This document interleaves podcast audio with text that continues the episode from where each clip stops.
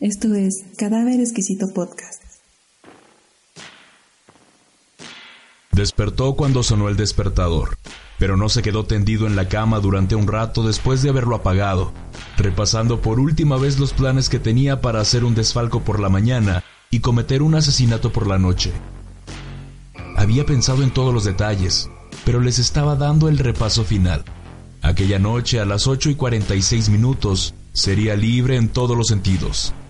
Había escogido aquel momento porque cumpliría 40 años, y aquella era la hora exacta en la que había nacido.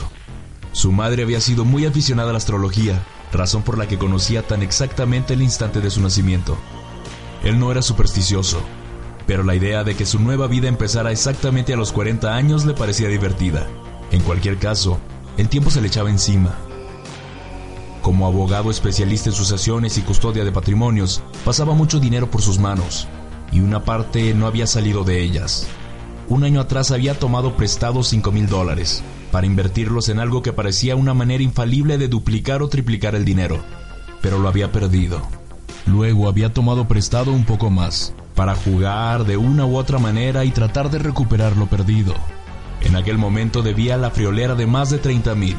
El descuadre solo podría ser ocultado unos pocos meses más, y no le quedaban esperanzas de poder restituir el dinero que faltaba para entonces, de modo que había estado reuniendo todo el efectivo que pudo sin despertar sospechas, liquidando diversas propiedades que controlaba, y aquella tarde tendría dinero para escapar, del orden de más de 100 mil dólares, lo suficiente para el resto de su vida.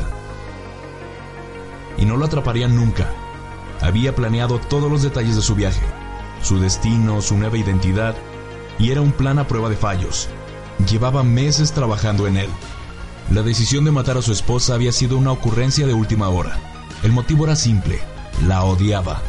Pero después de tomar la decisión de no ir nunca a la cárcel, de suicidarse si llegaban a arrestarlo alguna vez, se dio cuenta de que, puesto que moriría de todas maneras si lo atrapaban, no tenía nada que perder si dejaba una esposa muerta tras él en lugar de una viva. Casi no había podido contener la risa ante lo adecuado del regalo de cumpleaños que ella le había hecho el día anterior, adelantándose a la fecha, una maleta nueva. También lo había convencido para celebrar el cumpleaños dejando que ella fuera a buscarlo al centro para cenar a las 7. Poco imaginaba ella cómo iría la celebración después de aquello. Planeaba llevarla a la casa antes de las 8 y 46 para satisfacer su sentido de lo apropiado y convertirse en un viudo en aquel momento exacto. El hecho de dejarla muerta también tenía una ventaja importante. Si la dejaba viva y dormida, cuando despertara y descubriera su desaparición, adivinaría enseguida lo ocurrido y llamaría a la policía. Si la dejaba muerta, tardarían un tiempo en encontrar su cuerpo, posiblemente dos o tres días, y dispondría de mucha más ventaja. En el despacho todo fue como la seda. Para cuando fue a reunirse con su mujer todo estaba listo pero ella se entretuvo con los aperitivos y la cena, y él empezó a dudar de si le sería posible tenerla en casa a las 8 y 46. Sabía que era ridículo, pero el hecho de que su momento de libertad llegara entonces, y no un minuto antes ni después, se había vuelto importante. Miró el reloj. Habría fallado por medio minuto de haber esperado a estar dentro de la casa, pero la oscuridad del porche era perfectamente segura, tan segura como el interior. La porra descendió una vez con todas sus fuerzas, justo mientras ella estaba de pie ante la puerta esperando a que él abriera.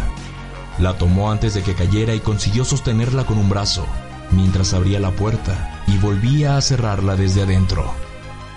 Entonces accionó el interruptor. La habitación se llenó de luz amarilla y antes de que se dieran cuenta de que sostenía a su esposa muerta en los brazos, los invitados a la fiesta de cumpleaños gritaron a coro.